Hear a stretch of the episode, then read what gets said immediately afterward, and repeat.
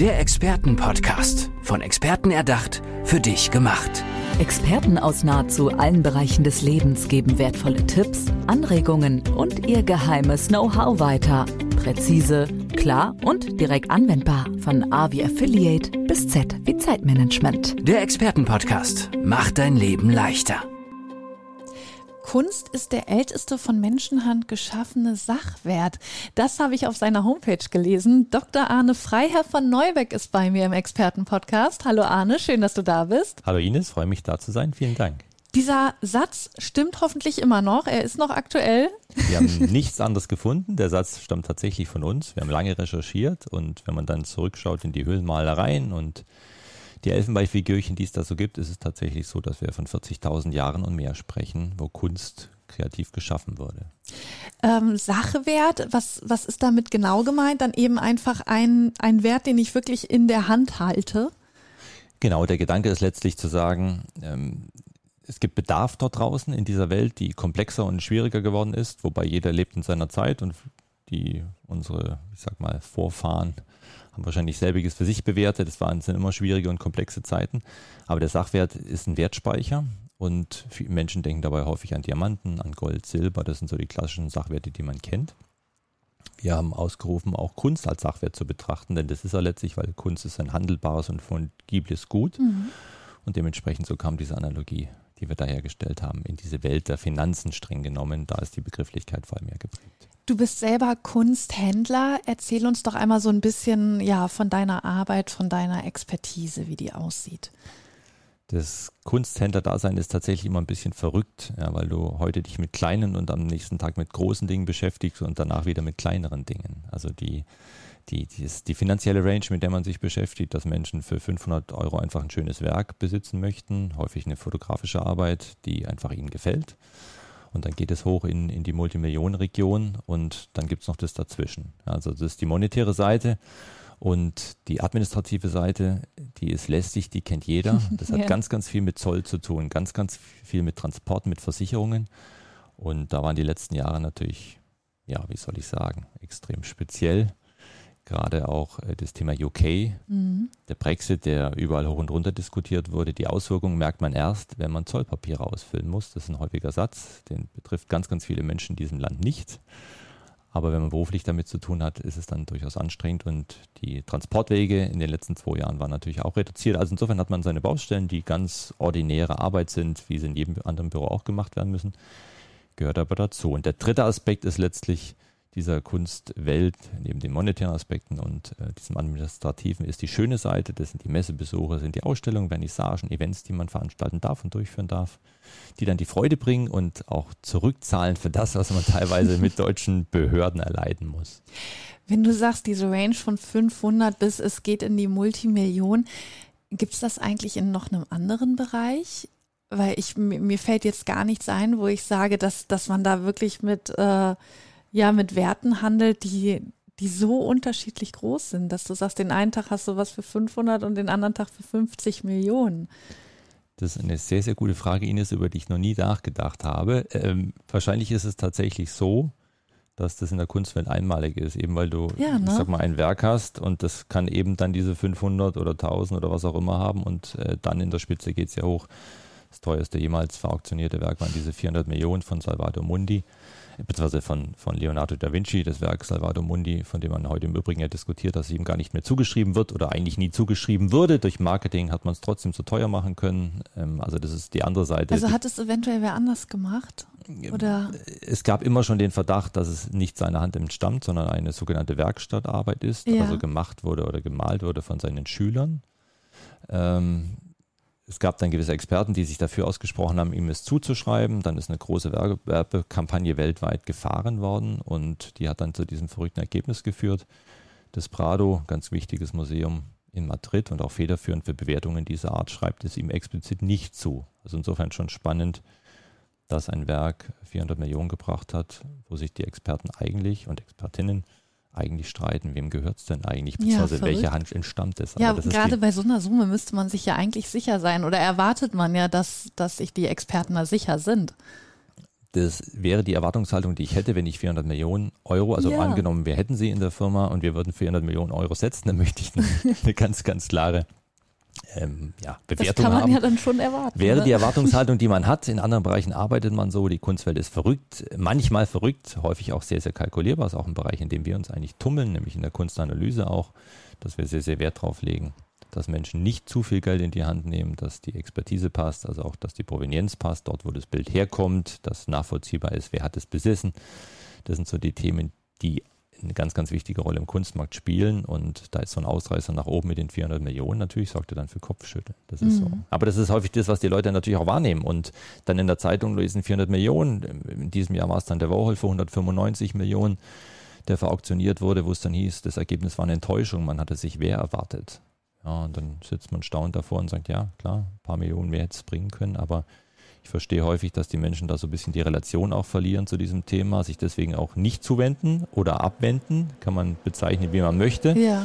Das führt dazu, dass viele Leute bei Kunst abwinken und sagen, boah, äh, intellektuell zu teuer kann ich mir nicht leisten, diese Themen. Und äh, da kämpfen wir wegen, gegen an, über Podcasts, über äh, Vorträge, über Events, um deutlich zu machen, dass Kunst was Großartiges ist. Ich muss mich, mich nicht intellektuell verkopfen, sondern für jeden ist was dabei. Es gibt diesen platten Satz, Kunst ist für alle da. Das meint aber wirklich, dass du nicht Kunstexperte sein musst oder eine extreme Leidenschaft für Museen hast, um das Thema schön zu finden. Ja, ich finde, man kommt sich oft so ein bisschen ungebildet vor, wenn man, wenn man nicht so viel Ahnung von Kunst hat. Ich, ich, irgendwie ist das immer verknüpft, dass man ja intellektuell was auf dem Kasten hat und dann auch ein Verständnis für Kunst dadurch hat. Also dieses, ja, dieses, äh, diesen Ruf hat es irgendwie. Der, wird auch gelebt, dadurch, dass natürlich diese ganzen Veranstaltungen auch, äh, Vernissagen, Messen, auch eben diesen intellektuellen Hauch äh, widerspiegeln. Ja, ich erinnere mich gut an eine Vernissage, die wir selber in der Schweiz durchgeführt hatten, seinerzeit in Zürich. Ähm, da hatten sie anerkannter Kunstprofessor eine halbe Stunde über ein Bild gesprochen und es war einfach nur ein schönes Bild. Und ich habe danach den Künstler gefragt, ob denn das, was der Professor hier transportierte, tatsächlich auch dem entspricht, was er sich dabei gedacht hat. Und er schaute mich mit einem verschmitzten Lächeln an und sagte nur, I just took a picture. Ja. ja, also es war diese, diese Banalität des Momentes, der keine Banalität war, weil er sich da schon was dabei gedacht hat. Ja, aber sonst darauf- hätte er es ja nicht gemacht. er hat es ne? gemacht, ähm, aber eben nicht die, das, was dann rein interpretiert wurde. Und das ist häufig, ähm, ja, was, was schade ist, weil es mit dieser komplizierten und komplexen Art dann den Leuten genommen Das ist eine wird. Hürde. Das ist eine Hürde, genau. Ja. Und äh, ich möchte da nicht rein, ich habe Sorge, ich möchte nicht dumm erscheinen. Und äh, ja, dagegen kämpfen wir, wie gesagt, an und, und erklären auch viel, denn letztlich sind es, es gibt diese sehr abstrakte Kunst letztlich. Und daraus resultiert dann natürlich das Gefühl der Menschen, auch mit hohen Preisen, es müssen ja nicht die Multimillionen sein, aber selbst wenn dann so ein abstraktes Bild eben 3, 4, 500.000 wert ist, kommt ja häufig dieser Satz, den habe ich wahrscheinlich gefühlte 20.000 Mal schon gehört, ja, das hätte ich auch malen können oder meine Kinder haben das gemalt. Und Ja, ähm, man lacht dann mal noch drüber, vielleicht aber auch nicht mehr, weil du hast es zu oft gehört. Ich weiß aber, was die Leute damit sagen möchten. Und deswegen ist für uns und was, was antwortest du denen dann in dem Fall? dass ich es nachvollziehen kann. Ja, Denn ich bin jetzt auch keiner, der sich diesen extrem abstrakten Bildern hingibt. Also Gerhard Richter ist ein großartiger Künstler, das müssen wir überhaupt nicht diskutieren. Mit einer großen Geschichte, auch Tiefe und man versteht dann auch die Arbeit seiner Werke, wenn man sich mit beschäftigt. Hat man sich nicht mit beschäftigt, sieht man ein abstraktes Werk, was häufig sieben- oder achtstellig ist. So. Und wir brechen es runter und erklären da eben, dass es ja genug Kunst gibt, die einfach ist und die einfache Geschichten erklärt. Und dafür muss ich nicht Kunsthistorikerin oder Kunsthistoriker sein, sondern ähm, wir brechen es runter auf einfache Werke. Das heißt, insofern entkomplizieren wir die Kunst von der Art und Weise, wie wir arbeiten, zeigen Werke, wo die Leute sagen, es gefällt mir einfach. Und wenn man sich da ein bisschen reindenkt, ein bisschen reicht es schon, um zu sagen, Mensch, ich habe meine Botschaft an der Wand, meinen eigenen Wert an der Wand. Und das ist ein Aspekt, der ganz, ganz wichtig ist, weil wir leben ja in einer Welt, wo die Leute gerne auch zeigen, was sie haben. Ich meine, warum gibt es teure Uhren? Warum gibt es teure Sonnenbrillen? Warum gibt es Handtaschen? All diese Themen spielen eine Rolle. Wir nehmen dann immer wieder wahr, und ich auch persönlich, dass die Wand häufig vergessen wird bei den Menschen zu Hause. Es sei tolle Möbel, Ausstattung, alles prima. Und dann hängt da irgend so eine, darf ich das sagen im Podcast? Ja. Ikea-Leinwand Ja, an der Wand. Nichts gegen Ikea. ehrlich. Ich bin, ich bin Ja. hier großer Ikea- Ikea-Fan. Aber letztlich, es gibt da diese Leinwände. Und du kannst Ja. eben die Audrey Hepburn, die es im letzten Jahr gab, zu Corona-Zeiten, ähm, als ich sag mal, Leinwand für, für 35 Euro dahin hängen. Du kannst eine fotografische Arbeit nehmen, die kostet dann eben, ich sag mal, zwischen 1000 und, und 10.000, je nachdem, wer sie gemacht hat. Und dann könntest du theoretisch noch ein, ein Porträtgemälde von Audrey Hepburn, was es auch gibt von gewissen Künstlern, ähm, vom Preis her in die nächste Stufe gehen. Und, und diese Bandbreite letztlich ist es, die, die sehr, sehr spannend ist, denn es ist für jeden was dabei. Mhm. Und äh, jeder bestimmt für sich selber, was ihm gefällt, was ihn anspricht, was ihn eben auch nicht anspricht. Aber ähm, wir merken eben in diesen Gesprächen, dass die Leute sich sehr, sehr schnell öffnen, wenn du es entkomplizierst. Du hast ja auch gesagt, eben, ihr wollt es entkomplizieren, ähm, du willst da nicht diese Hürde haben. Wer kann denn da jetzt auf dich zukommen und sagen, ähm, ja, bitte unterstütz mich. Äh, ich, ich möchte mich so ein bisschen mehr in, in die Welt einarbeiten der Kunst und ich möchte anfangen, Kunst für mich zu entdecken, was auch in Kunst zu investieren. Für wen ist das das Richtige? Also wer kann da auf dich zukommen?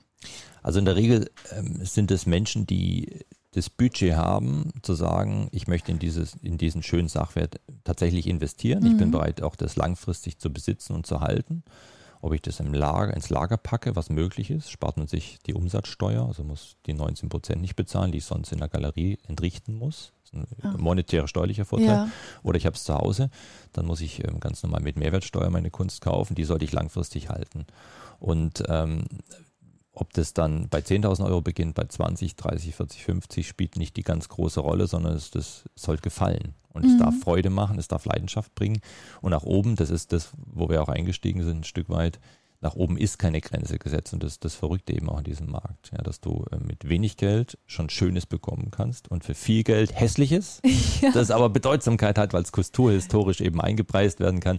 Das ist auch Grund, warum wir, um dann noch die Lanze zu brechen für die teuren Werke, Salvator Mundi mal ausgeklammert, aber viele andere teure Werke sind zeithistorisch, kulturhistorisch ja so bedeutsam. Also ist es wirklich so, je älter, desto teurer ist es dann meistens. Na, das wäre schlimm, wenn das, wenn das so wenn wäre. Das ich sag's mit Schmunzeln. Genau, das wäre schlimm, wenn das so wäre. Ist. Weil da würde ein neuer Gerhard Richter ja beispielsweise keinen Wert haben. Nein, Spaß natürlich nur. Ähm, nein, das ist eine, eine, kulturhistorische Bewertung. Also die, die, ob eine Künstlerin oder ein Künstler teurer werden, liegt daran, welche Technik, wie lange ist am Markt, welche Ausstellungen hat er, ganz wichtig, welche Sammlungen, in welchen Museen ist er dauerhaft in der Sammlung integriert. Das ist schon ein Blumenstrauß. Also das heißt, diese, ähm, dieses Gefühl, man kann es nicht bewerten, ist falsch. Man kann Kunst bewerten. Nicht so einfach, wie ich eine Aktie bewerten kann, mhm. freilich nicht, aber es gibt klare Kriterien. Und dann gibt es natürlich die Ausweise nach oben und auch die Ausweise nach unten. Auch in Auktionen, wo du dich wunderst, warum ist das Bild jetzt liegen geblieben, wie das so schön heißt. 30 Prozent aller Auktionen oder aller Auktionslose werden nicht verauktioniert. Das ist also ein völlig normaler Prozess. Ja. Ähm, du fragst dich manchmal, warum und du fragst dich genauso, warum Dinge so teuer rausgehen oder eben günstig, weil es nicht immer hundertprozentig passt. Aber grundsätzlich kann man sehr gut bewerten. Wie siehst du die Kunstszene allgemein? Also ich, ich stelle es mir auch ein bisschen anstrengend vor. Also dass da auch anstrengende Menschen sind. Wie, wie ist es für dich? Wie, äh, ja, wie fühlst du dich in dieser Szene? Muss ich jetzt ein bisschen aufpassen, was ich sage, weil äh, man könnte ja, äh, ja reflektieren auf die Leute, ja, mit denen wir uns umgeben. Genau. Treten. Nein, äh, es, ist, es sind ganz viele großartige Menschen dabei und das ist auch die überwiegende Mehrheit. Und wir natürlich sind wir vom Mindset her eben so aufgestellt, wie ich es beschrieben habe. Ja, wir, wir bewegen uns, also ich, ich lade keine Professoren mehr auf Vernissagen ein, sondern Leute, die über gesellschaftliche Themen reden. Insofern ist Kunst sehr, sehr häufig sehr, sehr gesellschaftsaktuell, was es spannend macht. Es sind viele Intellektuelle, die aber nicht verkauft sind, sondern die eine Botschaft transportieren möchten. Und dann sind einfach nur schöne Sachen. Also mhm. ich habe gerade immer wieder Themen der Beatles auf den Tisch. Unter anderem, weil Paul McCartney eben jüngst seinen Geburtstag gefeiert hat.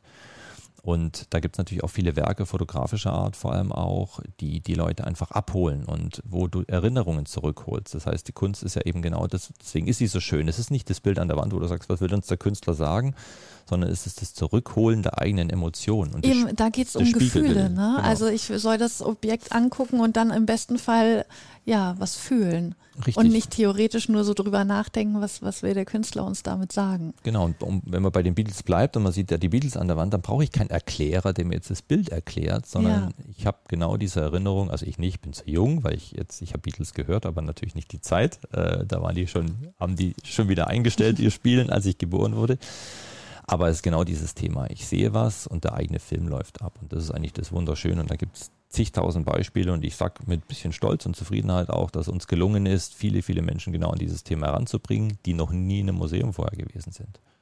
Ja, und mhm. das ist mir ganz, ganz wichtig. Man muss kein Museumsgänger sein, ich hatte es vorhin schon gesagt, sondern es ist dieses Thema, ich habe eine Emotion mit einem Werk verbunden. Und insofern, weil wir so arbeiten, wie wir arbeiten, treffen wir sehr, sehr, sehr angenehme und nette Menschen und auch die Interaktion mit Galeristen. Wir sind Händler, das heißt, wir haben keine eigenen Künstler unter Vertrag, anders als der Galerist, der, der ein Portfolio und Festes hat. Wir haben den Vorteil, wir können rauspicken, was wir wollen. Dinge, die mir gefallen, hole ich raus, andere nicht. Der Galerist hat sein Programm, der nimmt in der Regel auch nur Dinge rein, die ihm gefallen, aber es hat ein, ein, auf, eine, auf, eine, gewisse, ich sag mal, Präsenz von Künstlern und Künstlern begrenzte äh, Zugriff, den er hat. Aber da gibt es sehr, sehr viele gute und äh, Interaktionen, weil man sich die rauspickt, mit denen man gerne arbeitet. Und dann sind es großartige Wiedersehen auch auf den Messen, gerade wenn man sich länger mal nicht gesehen hat. Ja. ja. Ich möchte zum Abschluss noch einmal von dir wissen, hast du ein Lieblingskunstwerk oder geht es da ja in eine spezielle Richtung? Ist es Fotografie, Malerei, ist es eine Skulptur? Also wie gesagt, ich kenne mich da auch nicht so richtig aus, aber ja, was ist da so dein, dein persönliches ähm, Lieblingswerk? Hast du es zu Hause? Ist es was, was irgendwo ausgestellt ist? Also die, es ist echt, die Frage ist auch nicht leicht zu beantworten, weil am Anfang, wenn man so startet, hat man was. Und äh, da sage ich gleich zwei Sätze noch zu. Aber dann, äh, heute liebe ich es mit meiner Frau und auch mit den Kindern, die schon mitgehen. Ähm, auf der Art Basel war jetzt der, der erste große Messebesuch für uns, größte Kunstmesse der Welt, äh, jetzt im, im Juni. Ähm, am liebsten mit meiner Frau über die Messe und da entdeckst du so viel. Und das ist genau das, was ich meine. Du gehst an vielen Sachen vorbei, weil du denkst, puh, okay, anstrengend, verstehe ich nicht und dann hast du aber so viele Momente, wo du sagst, boah, wie genial ist das denn? Weil du ja auch Dinge entdeckst, die du noch nie gesehen hast, von der mhm. Technik her, von der Art und Weise, wie es gemacht ist, wie es präsentiert ist. Und das ist im Prinzip so ein bisschen wie früher der, der Kinderspielwarenladen, wo du durchgegangen bist, von links nach rechts geschaut hast, und Kunstmesse ähnlich.